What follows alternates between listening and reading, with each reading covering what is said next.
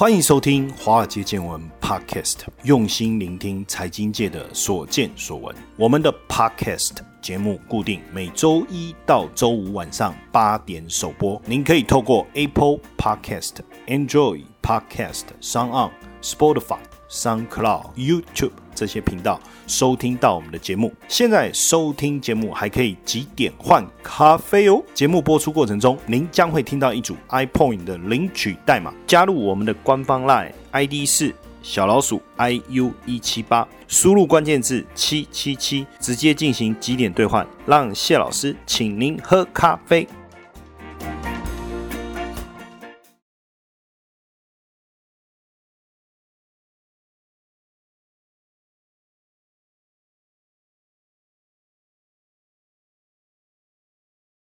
气气气气气气气气气气气！哦，是咧气啥？有够气啊！真是有气哦，足气的啦，有够气的啦，是咧气啥啦？诶，要做啥物代志拢免参详哦，啊，要做就做。刚有想讲，即摆若开放了诶，啊变安怎？现在这个要开放美猪，开放的这个美猪是会含瘦肉精的，听来气呗。那为什么要生气呢？好，先不要气，好不好？我们先来了解一下这到底是怎么一回事。那了解完再来决定哦。我个人气爆。把本龙边加哦，那含瘦肉精就是含莱克多巴胺哦。这个莱克多巴胺也就是俗称的培林。这个莱克多巴胺提供的药厂是谁？叫里来公司，是属于饲料的添加物的起 DA，等于说喂在饲料里面给猪吃。那原本莱克多巴胺呢是研发。要来做人类气喘的用药，可是就发现说，哎，这个如果要治疗气喘，药量很高，而且好像毒性很强，哎，所以实际上美国的 FDA 啊不通过，就不让它拿来做人类的用药。结果没想到啊，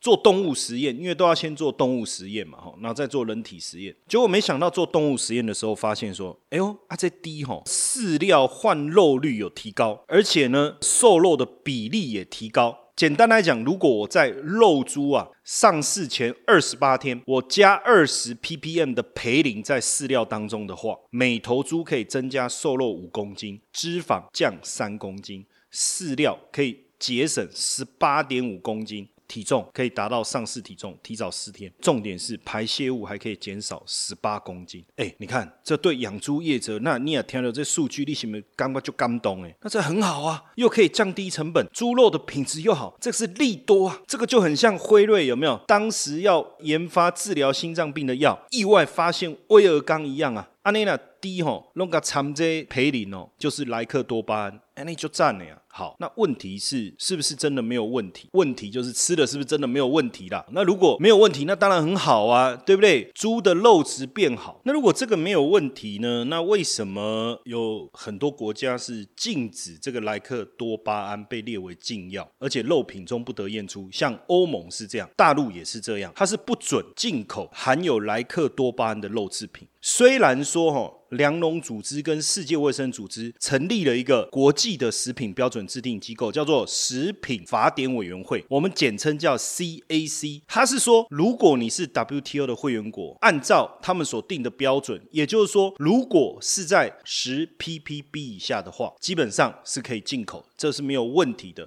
如果是这样，那为什么欧盟、大陆也好是禁止进口的？我先解释一下，到底什么叫。瘦肉精哦，这个瘦肉精是一种乙型的肾上腺受体素，打到猪里面是让它增加瘦肉的一种动物用药，就叫莱克多巴胺。它在猪身体里面的代谢，其实你说快吗？是还 OK 的。可是如果它残留在肝，或者肺这些内脏这些地方的话，宰杀的时候来不及排掉，就不会排掉了，对不对？那当你去烹煮这些含有瘦肉精的肉类的时候，或是内脏的时候，不管你用什么方式哦，煎也好，炒也好，水煮也好，微波也好，都不能消除。那为什么要加？哈，我讲它就是增加瘦肉嘛，减少脂肪嘛，而且饲料又可以减少，这利润会比较好。但是呢，就是我们不小心吃了含有瘦肉精的肉类或是肉脏的话，其实很有可能出现急性中毒。它的症状包括心跳。跳加速啦、晕眩啊、头痛啊，或者是血压的改变。更严重的话，哈，对免疫系统、生理上的一些机能都会产生一些改变。莱克多巴胺到底有多毒？哈，大陆把它列为禁药。甚至有很多学者，他还是大声的疾呼说不应该进口。林口长庚医院临床毒物科主任林杰良，这个是大家普遍认同的这个毒物专家，他说。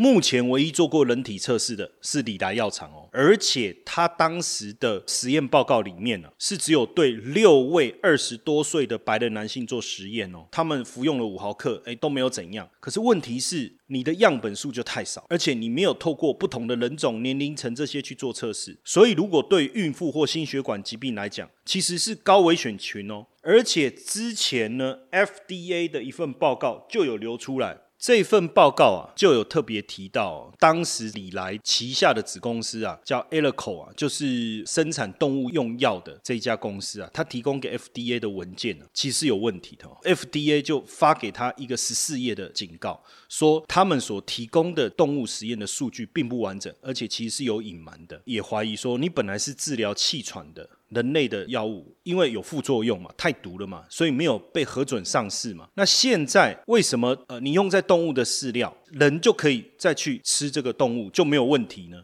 所以基本上就怀疑说，是不是李来他们跟美国 FDA 政治游说的一个结果？回到我们刚才讲林杰良毒物科主任，他其实也讲，基本上你真的如果要含呃莱克多巴胺的话，应该要低于二点五 ppb。可是我们现在开放的标准是多少？十 ppb。那这个十 ppb 怎么来的？其实就要去谈当时这个莱克多巴胺，它获得美国 FDA 的核准，用在畜牧业。那主要是因为美国的贸易官员认为说，哎，其他国家的畜牧市场，这个市场非常的庞大嘛。你新兴市场高度成长的过程当中，民众对蛋白质的需求就会大幅度提高嘛。那如果我们先核准，核准用在美国的畜牧业，我们再把这些牛肉也好、猪肉也好出口到这些国家，哎，这个可以赚很多钱呢。甚至我们也可以把瘦肉精卖到其他国家去，让其他国家的畜牧这些农民可以来使用啊。可是问题是，你要定一个标准啊，那怎么办？好，他们就要求 CAC 来定定莱克多巴胺全球通用安全残。留的一个标准，他把这个标准定出来以后，接着美国政府再借由 WTO 的贸易争端机制，要求其他国家去遵守 CAC 的订立的一个标准。所以你看哦，这整个过程是不是有步骤性的、阶段性的一个策略？药厂先让政府核准这个药，接着再透过 CAC 去订立标准。订立标准以后，再用 WTO 贸易协定的概念来要求其他国家要进口这些含有瘦肉精的肉。那所以你说背后最重要的力量是什么？不就是这个跨国药厂的利益吗？所以有毒的东西为什么要进来？假如我们今天持续喂食猪只莱克多巴胺一个月，停药十二个小时再宰杀。肺脏的浓度啊是三百三十二微克，肾脏里面呢莱克多巴胺有一百二十八微克。如果达到二十四小时再屠杀的话，肾脏残留是七十六微克，肺脏的浓度却高达三百四十四微克哦。那你说这个残留量高还低？如果有一个孕妇坐月子就吃这个油剂，它的量就超标啦。坐月子只要吃一副油剂就超标了呢。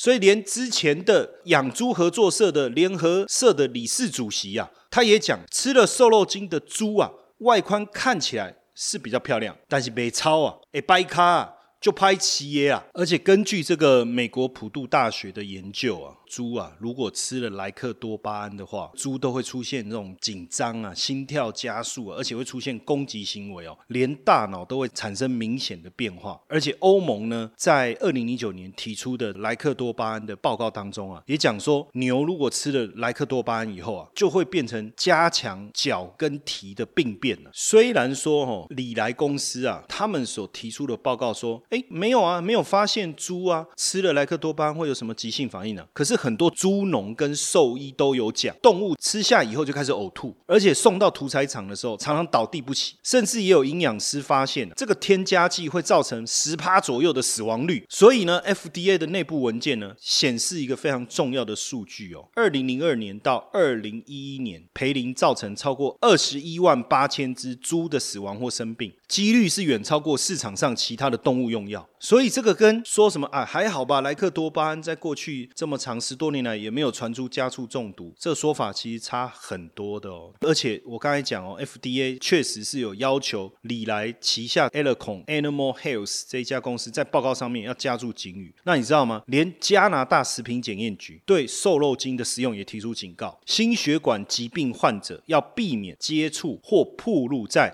有莱克多巴胺成分的动物饲料。操作人员处理。时必须穿防护衣、抗渗手套。要戴护目目镜跟防尘口罩，哎，真的是这样吗？我跟你讲，真的，就有猪农私下透露说，他们在搬含有莱克多巴胺的饲料的时候，真的要戴口罩跟护目镜，不然会心悸。那过去真的有瘦肉精中毒事件吗？有啊，一九九零年西班牙就有吃了含瘦肉精的牛肝，结果集体心跳加快、肌肉颤抖、心悸的症状啊。二零零六年大陆传起好几起食用猪肉内脏瘦肉精中毒的事件呢。二零一一零年九月，在深圳蛇肉中检测出瘦肉精，十三名食客中毒送医呀？怎么会没有呢？所以基本上这一次的关键就是瘦肉精嘛。那为什么欧洲大陆不用开放瘦肉精的进口？那我们就要开放。欧洲就可以用强力的手段。当时 WTO 怎么讲？WTO 说：“哎，欧盟这个禁令啊，违反什么？违反 SPS 的规定，三点三跟五点五条的规定。可是欧盟还是坚持啊，他说我要为我的民众健康把关，为民众健康把关是我欧盟的责任。所以他强硬的拒绝 WTO 小组的裁决啊，所以硬起来的太多看耶就可以啊。我们呢态度比较软，还是为了什么样的利益交换吗？”过去啊，我们好不容易辛辛苦苦建立了一个什么 CAS 的认证制度，就是要让我们整个肉品的品质也好，甚至在饲养的过程当中也好，能够维持很高水准的食品安全。那现在如果我们使用瘦肉精的猪肉，哎，进到台湾来，那请问一下，我们过去的 CS 的认证制度不就全部瓦解了吗？而且基本上美国人不吃内脏，他如果用杂碎肉的名义倾销到台湾来，那瘦肉精残留在内。脏的比重不是又更高吗？CS 认证制度的精神是什么？就是保障收购价格，用更优厚的价格收购国内生产的猪只，而且又定有严刑峻法，所以才建立了整个安全卫生嘛。那现在如果我是猪农，我就问了：我可不可以用瘦肉精？我不可以用瘦肉精。那为什么不可以用？你们政府可以进口含有瘦肉精的猪肉，对不对？好，更荒谬的事情是什么？大陆禁用瘦肉精，这些猪肉不进口去大陆，进口到台湾来。好，因为我们可以进口瘦肉精的猪肉，那未来台湾的猪肉如果要出口，是不是直接进就好？也就是说，你台湾的猪肉大陆也不能采购呢？因为你们有瘦肉精的猪肉，你们可以进口，会不会这样呢？那因为大陆禁用。莱克多巴胺，你知道美国肉品公司啊，JBS 之前就宣布啊，他们不再跟农民，就是养殖猪肉的农民收购有用莱克多巴胺饲料的猪只，所以呢，他们后来就全面收购的猪只就是不可以有莱克多巴胺。接着今年肉品商 Tyson 也全面禁止使用这个莱克多巴胺，也是为了要抢攻中国市场。这两家肉商都觉得说，如果要确保美国猪肉在国国际市场上公平竞争，为了农民跟肉品产业的长期利益，因为这样来调整他们的方向。简单来讲，大陆的市场比较大，所以他们就把没有莱克多巴胺的肉送往大陆。那台湾就采用有使用禁药的肉品。那如果莱克多巴胺没有问题，那为什么大陆禁？那如果莱克多巴胺是安全的，那为什么我们自己的猪农不可以使用？这中间不是有很多矛盾点吗？那当然，我们的政府是说会严格把关啦，哦，产品标示会清楚了。中国医事科技大学食品养系的教授他就讲说，诶，那如果含瘦肉精的猪肉啊，做成香肠也好，肉松也好，卤肉饭也好，这些都是平常大家爱吃的东西啊，怎么察觉来源？你怎么样能够明确的登录来源？甚至怎么样去平衡厂商的食品安全的一个问题？还有啊。营养午餐呐，团膳呐，这些都是想办法要压低成本的。所以这些进口的美猪有没有可能流向这些团膳？我们可以选择不吃，但是就算我们选择不吃，我们真的不会吃到有瘦肉精的美猪吗？那使用这些美猪的业者，政府的稽查能力真的足够，能够？严格的稽核吗？那你说会有诱因吗？怎么没有诱因？现在不含瘦肉精的美国猪肉，每公斤才三十五块到四十块台币哦。那国产猪的生产成本是六十到六十二哦。那请问一下，含有瘦肉精的猪肉进来会不会成本比三十五、四十更便宜？那如果会，请问一下，会不会引诱为了降低成本的业者来使用呢？我再跟大家说明哦，之前台大公共卫生学院的教授，他们就提到莱克多巴胺呢，透过新陈代谢产生药效，它的机制跟肾上腺素一样，会作用在心脏，然后让心跳加速，而且输出血量会加大，会刺激末梢神经，所以一旦停用就前功尽弃。所以屠宰前一定会连续投药，等到屠宰当天投药之后再杀，那动物可以增加十趴的瘦肉。可是问题是这些动物啊，它会形成什么样的一个？行为不自主的亢奋，会焦躁，会过动，甚至出现攻击性。我我想问一下哈，假设今天我你要吃的猪只在宰杀它之前，它是这样的一个状态的话，你真的觉得它的肉我们吃了以后不会有问题吗？而且工业环境都把动物限制在很小环境里面。那它没有办法施展，是不是更沮丧不安？那因为肌肉这些肉都是用非自然的方式成长，骨头根本没办法跟上，所以刚才才会讲说，食物上看到有过重、骨折、跌倒、不良于行嘛。而且二零一一年，美国爱荷华大学做实验就发现，使用瘦肉精的灰狗，心脏肌肉发育失衡，心跳速度过快，最后心肌坏死而死亡。今天我先把这些东西哦跟大家分享哦。其实是想跟大家讲的重点是说，我先不去讨论政府开放的理由是什么，因为这是多狼的代际。但是之后我还是会跟大家讲为什么有这些考量。但是在讨论为什么要开放之前，我们得先搞清楚未来我们可能会吃下什么东西。你要先抢在前面，懂得去分辨啊，要不然说真的，这些东西照我这样听下来哦，大家可以来投票啊。你觉得你是有毒还没毒？你觉得可以吃还是不能吃？如果你知道摆在你面前的这个是美国进口含有瘦肉精的猪肉，你愿不愿意吃？我就问这个问题就好了。我们就问自己。你愿不愿意吃？你敢不敢吃？甚至你能不能保证吃下去真的没事？谢承彦老师寻找接班人计划，操盘领航员，开创斜杠收入线上说明会，搜寻赖好友 at iu 一七八，输入关键字八八八。而且我跟各位讲哈。更气的还在后面。我们刚才讲的是美猪，对不对？还有一个，除了开放瘦肉精的美猪进来外，另外开放一个什么？就是成长期在三十个月以上的牛只。那大家一定会觉得很奇怪，开放美牛哦，我们不是平常去吃火锅就看到有美国牛吗？所以其实含有瘦肉精的美牛，早就在二零一二年就通过进口。当年台湾就是开放含莱克多巴胺的美牛，标准在十 ppb 以下的就可以进口。当时强调就是牛猪分离，排除内脏，强制标示安全容许这个原则。所以当时只有开放美牛，没有开放美猪。所以这一次是增加美猪。那这一次美牛的部分增加的是什么？就是牛的年龄在三十个月以上的，因为之前是要进来的必须是三十个月以内的。那为什么要开放三十个月以上？这部分一个很重要的关键就是狂牛症。美牛的疑虑就是在狂牛症，这是在二十世纪一种新兴的疾病哦，它会导致感染牛只的脑部出现空洞化、海绵式的这种病变。那当时为什么要三十个月的月龄以下的美牛才可以进口？就是要确保狂牛症的死安风险嘛。因为通常三十个月以下的牛只比较不会发病。那当然，我们抓三个月的一个追踪期，加上六个月的缓冲，基本上是三十。十九个月是最危险哦，三十九个月以上感染狂牛症的几率非常非常高，所以我们是用三十个月以下。可是三十个月以下有没有依据？其实日本就曾经检查出二十一个月的牛只啊出现狂牛症了。那如果万一人吃到这样的一个牛肉会怎么样？哈，简单来讲，这个肉品啊叫做普恩蛋白，含变性普恩蛋白的肉，就是得狂牛症的这种肉啊，那你就有可能罹患新型库贾氏症哦。新型库贾氏症是近二十年才发现的，那最早是一九九四年到九七年，就是英国发现有十五个这种脑部组织里面有空泡海绵状病变的患者，那法国有一名。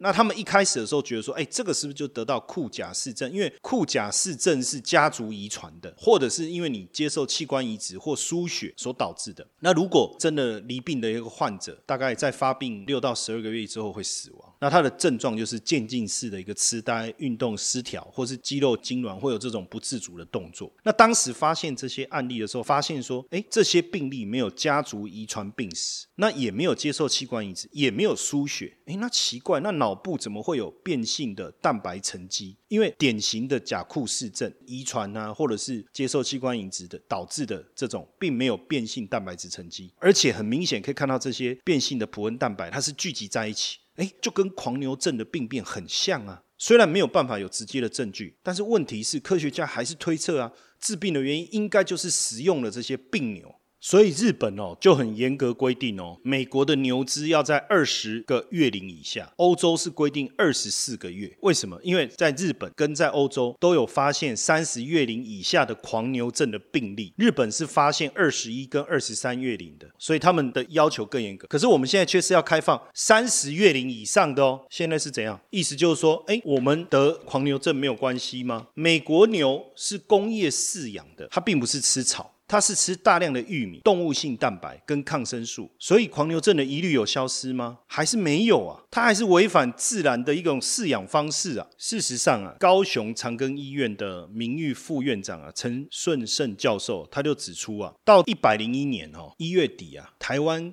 库贾氏症的疑似病例有四百五十一个，确认病例有两百七十八人，有一例啊，库贾氏症是境外一路，因为长期居住在英国。但民国九十年到九十七年，库贾氏症发生率是百万分之零点四八到零点六二，可是最近五年却明显上升哦，到百万分之一到一点一三哦。那如果我们从时间来对比啊，二零零三年美国首次发生。狂牛症，那你经过潜伏期，再加上我们同意美牛进口以后，我们得到库甲氏症的发生率提高一倍以上，在时间关系上是不是一个潜在的因果关系？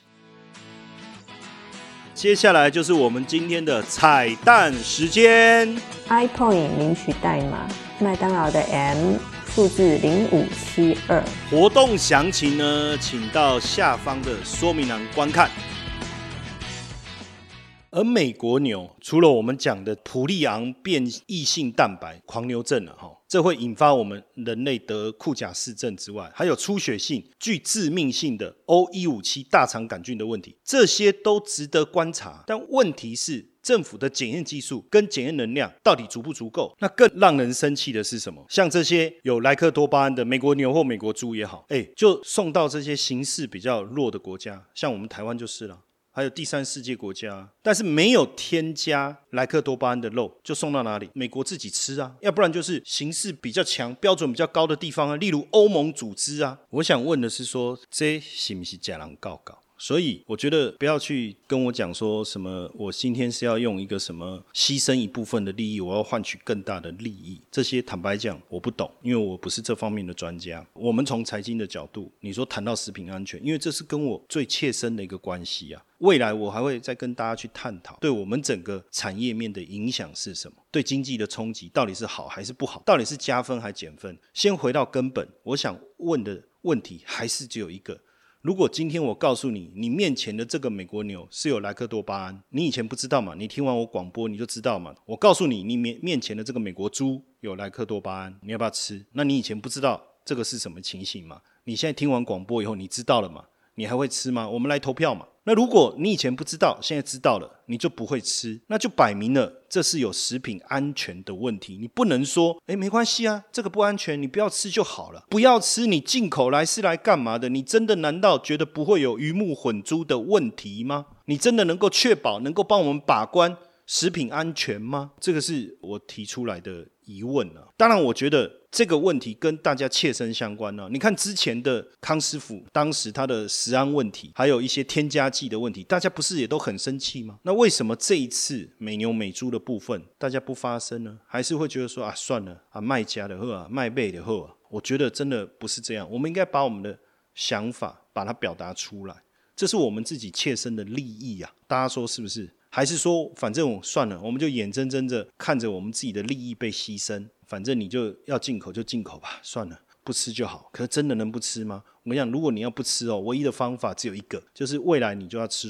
全素，尽量肉都不要吃，牛肉、猪肉都不要吃，因为切片的你可能避得了啊。但是就像我讲，哎，贡丸你怎么避得了？卤肉饭你可以避得了吗？香肠你可以避得了吗？不知道啊，你不知道哪一个是美猪还是美牛，还有莱克多巴胺呢？还有瘦肉精呢？你唯一避的方式就是再也不要吃了。所以这个也是国内的。猪农他在担心的两件事嘛，第一个，美国的成本比较低，那美国成本比较低，万一消费者往那个地方走，你说不会啦，那我他讲诶，有多搞一个位下行，那万一大家到后面久了，警戒程度降低呢，松懈呢，就真的吃了呢？会不会逼着我们国内的猪农最后也去加瘦肉精？哎，问题是政府说不能加，那这不是一开始就不平等？为什么不能加？你告诉我，因为有毒，那有毒为什么有毒的肉可以进口？就在这，你可以给我一个好的一个解释吗？我这个点我就永远想不透了。那再来第二个，你有瘦肉精的猪肉跟牛肉都可以进口，那为什么我团膳不能用？我办营养午餐为什么不能用？这个就是合法进口的，为什么不能用？当然可以用啊。那请问用下去以后，是不是一定会侵蚀到我们自己国内猪肉的市场？这是肯定的嘛？所以怎么可能会没有影响？但说真的，如果今天你的小朋友，学校的营养午餐，他们订的猪只是美国猪，告诉你是含有莱克多巴胺的，我就问所有的家长表决嘛，说 OK，不要紧，温健吼，哎，营养午餐那低吧吼，卤肉饭来队伍，瘦肉精不要紧啊，青菜你可以完全放心，觉得无所谓的哈，我们来投票看看，这是一个最简单的出发点，就是为什么别的国家可以不进口含有瘦肉精的肉品，可是我们却要开放？甚至月龄在三十个月以上，可能容易得狂牛症危险群的牛只，它的肉我们要进口，这个是我想不透的。而且为什么要在这个时间点？当然答案我知道，可是你知道我提出一个最可怕的质疑是什么？现在来自于美国的加工肉品。很多有很高的可能性有感染新冠病毒，结果你又把这些冷冻食品进口到台湾来，请问一下，你是不是又把新冠病毒带进来台湾？结果我们吃这些冷冻食品，本来我们防疫做得很好的，结果在这个时候产生了一个破口。这些诸多的这些疑虑，是不是可以帮我们解释清楚？不然说实在的，这个未来食品安全我们要怎么面对？所以今天我们花了一点时间间去跟大家解释这个部分，也是希望大家了解，而且要面对这个问题，好不好？听完以后，告诉我你的想法、你的答案。如果美国牛、美国猪在你的面前，你会不会吃？好不好？告诉我你的答案。如果大家喜欢华尔街见闻 Podcast 的话，请记得给谢老师一个大大的五星评分哦。